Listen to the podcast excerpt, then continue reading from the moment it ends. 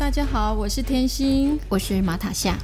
我们身处在华人世界身心灵资源最丰富的台北，我们创造华语世界最多元的心灵播客节目《天马星空》。我们借由不同观点探讨新时代乱象和灵性陷阱。欢迎加入天马星空的脸书社团，您就有机会得到免费灵性咨商的回馈，以及最新的播客节目资讯。大家好，大家好，我是天熙，我是马塔夏。上一集节目，我们的来宾张宇轩，十五岁偶然发现自己是来到地球的外星人，十六岁开始听见内在声音的引导，二十岁结婚生子，经历了十年生命的低潮黑暗期。三十岁进入禅宗拜师，成为佛弟子。禅宗会是他的终点站吗？他会在这里找到生命的答案吗？在一次读经当中，无意识瞬间触碰法流体验，深入经藏，智慧如海。接下来有什么更精彩的呢？那我就在在那个过程里面，经过五年的熏修的时候，在那一刻，我 touch 到。法流之后，我离开了经书了。接下来那一年呢，呃，师傅，我们每周都会有三次在读经书，读《楞严经》、读《圆觉经》，哈，都是读一些禅宗的经典的时候呢，我都是一个翻译者，我能够了解师傅，呃，有点不平易近人的的解说里面，我可以把它翻译成人话。我一直都在做翻译者，可是就在那后面的一一年，我发觉我好像不该来在这留在这里，我觉得。我好像不止只有这样，后面密宗的姻缘出来了，密宗的姻缘非常的精彩。在这边也发生一段很有趣的事情，就是我在禅宗这边的教法法教这边已经到结尾了，我去找了我的密宗上师，跟我的禅宗上师见面，呃，认识一下的时候，现场我的禅宗老师来到我的密宗上师前面，跟他握握手，说：“我把他交给你了。”那一刻。我的禅宗老师就再也不理我了，把我一脚踢出师门，我就进入了密宗的修习阶段。那来到密宗，这时候我开始学事相，所有禅宗诶，所有密宗所有的一切仪轨、敲鼓、法会，所有的程序，学藏文，编辑呃新的藏本，把藏音标准化这件事情，就在这个过程里面，我启动了一个不用。头脑思维的一个修行方式，全部就是把心安住在把事情做好的能量流里面。这段密修修学密宗的过程，我觉得是一个很人生是一个很大的蜕变，把一个呃所谓学佛的这些理相的东西，要转成事相来做，如何事情要做到圆满的过程里面。然后我的。金社从原本没有半个人，到后面四五十个人，我负责很多基层的行政工作，还有招就是办法会的工作，所有的从零开始办办金社的这所有的事情，都是我从一开始一步一步一步从零开始学会的这个过程里面，开始遭受了很多呃所谓的师兄姐，他们是不参与任何志工的。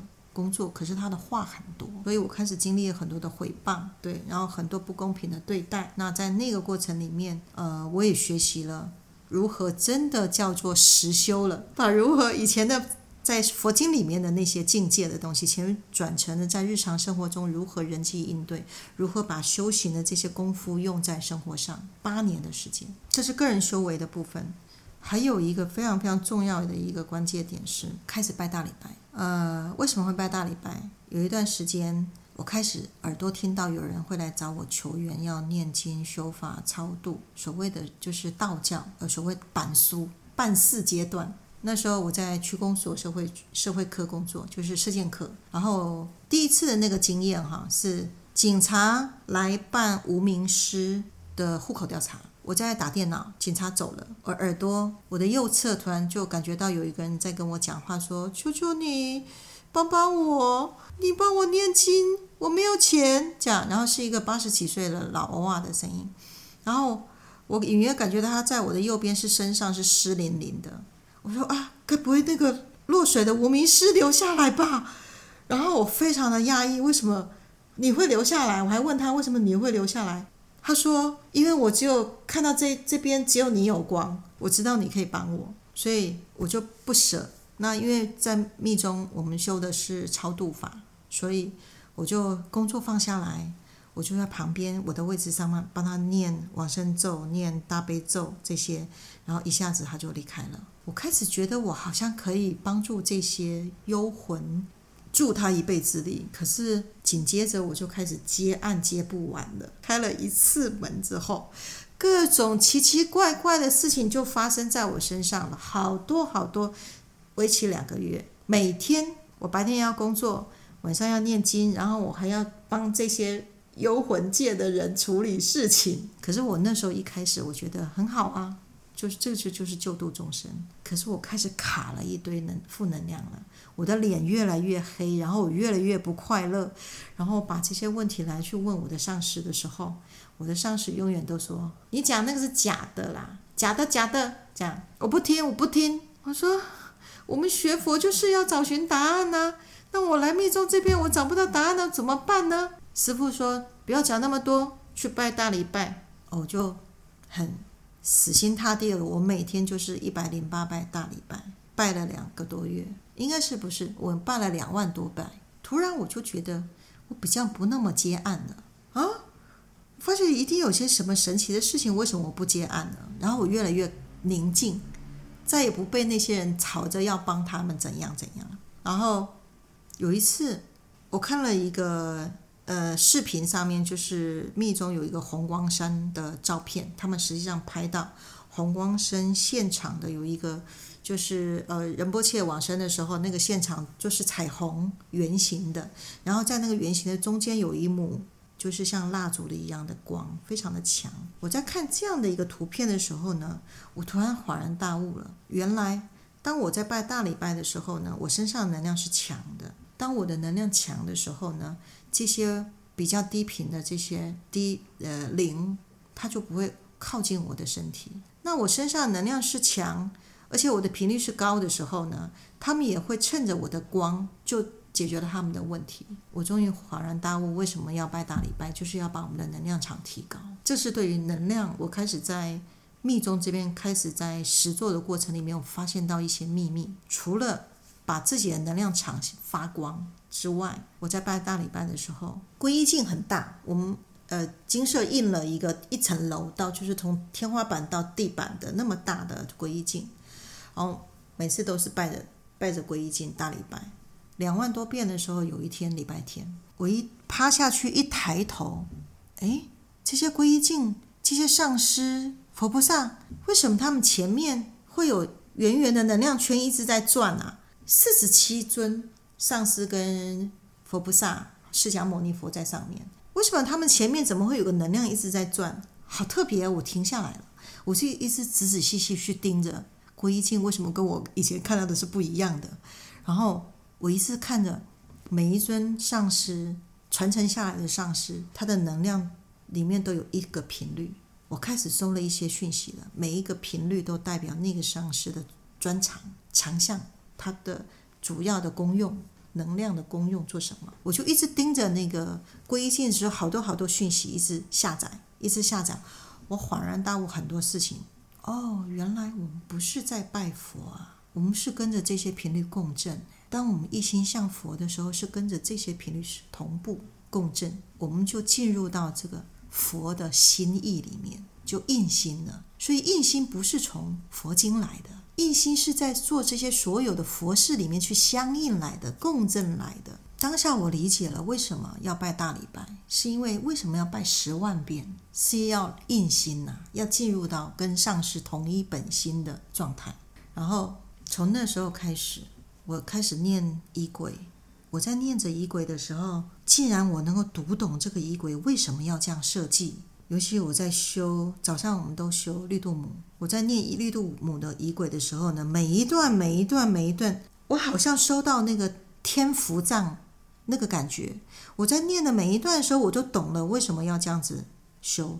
当初在编这个仪轨的这个上师为什么要这样编，很清楚。在修绿度母，就是在开启七轮啊！从此以后，我在修修学密宗这些法师，就是仪轨的时候，已经不是修仪轨了。我开到开始切到能量层面来做密宗的法事。还有一点，让我更突破的是，我的上师修的本尊是马哈嘎拉，马哈嘎拉是一个很凶的呃呃愤怒尊。那我是从禅宗过来的，我们东方的的佛菩萨都很仁慈啊，很都是慈悲尊，然后呢，呃，法相都很庄严。那我是走观音的，所以我修绿度母就是很相应。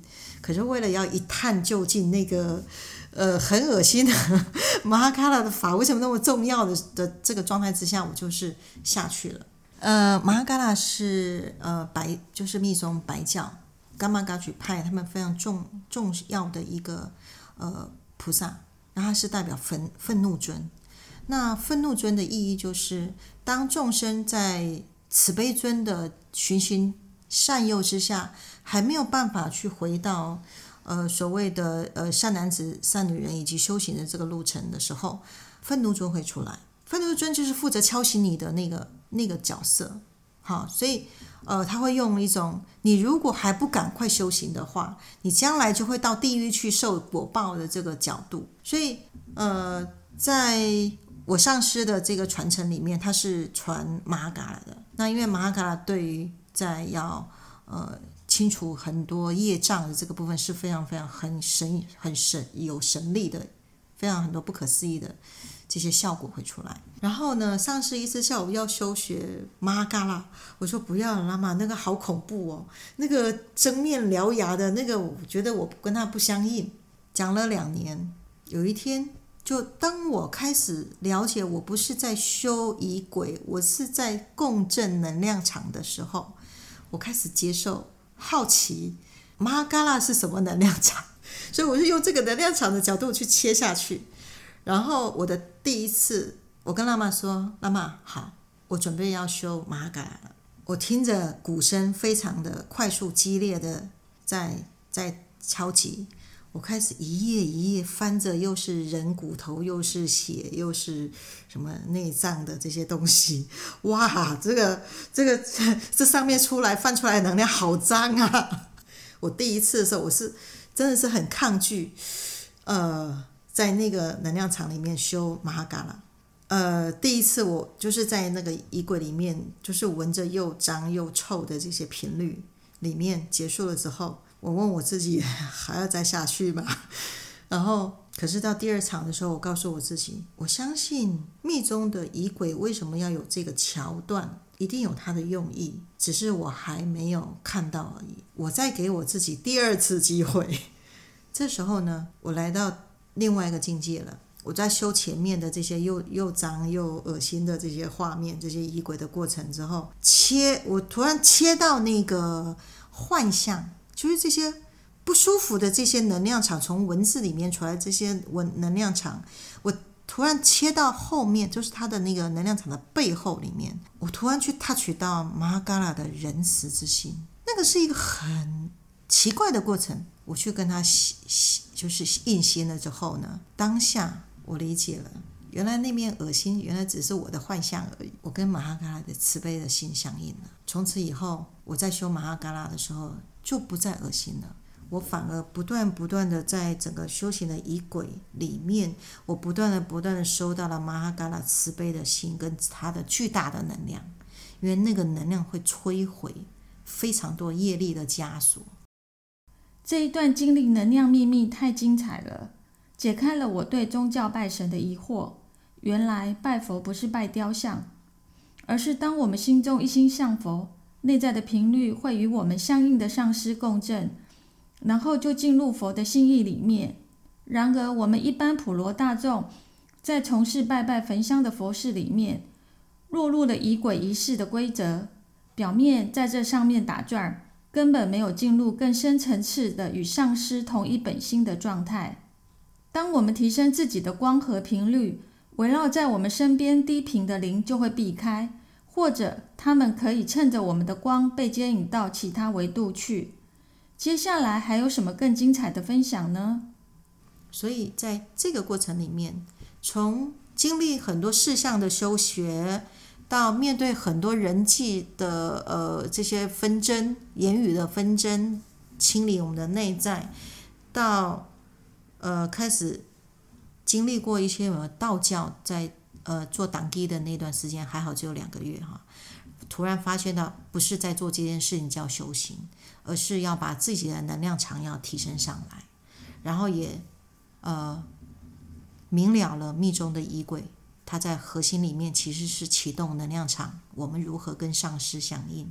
所以在密宗的真真正的核心是要完全的信信任、交托上师交代你所有一切的法教，不能有任何的怀疑，就能够印心，而且从我们的上师的心印下去，会连接着一代一代传承来到我们的源头释迦牟尼佛源头的法教。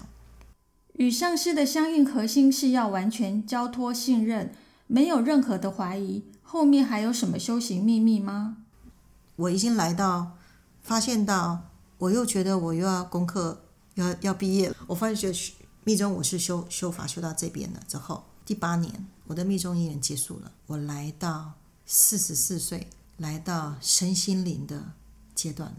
那又是一段非常精彩的过程了。从主耶稣的爱到禅宗，再到藏密佛教，这修行过程好像寻宝游戏，拿到钥匙就结束，继续往下一个关卡前进。进入新时代的身心灵之后，又有什么精彩的奇幻旅程呢？今天节目又要结束了，欢迎您继续收听，下次见。如果你喜欢我们的节目，记得按订阅和分享。如果你是用 Apple Podcast 收听，请给我们鼓励，按星星点评或在 iTunes 上面留言。感谢您今天的收听，谢谢您，谢谢。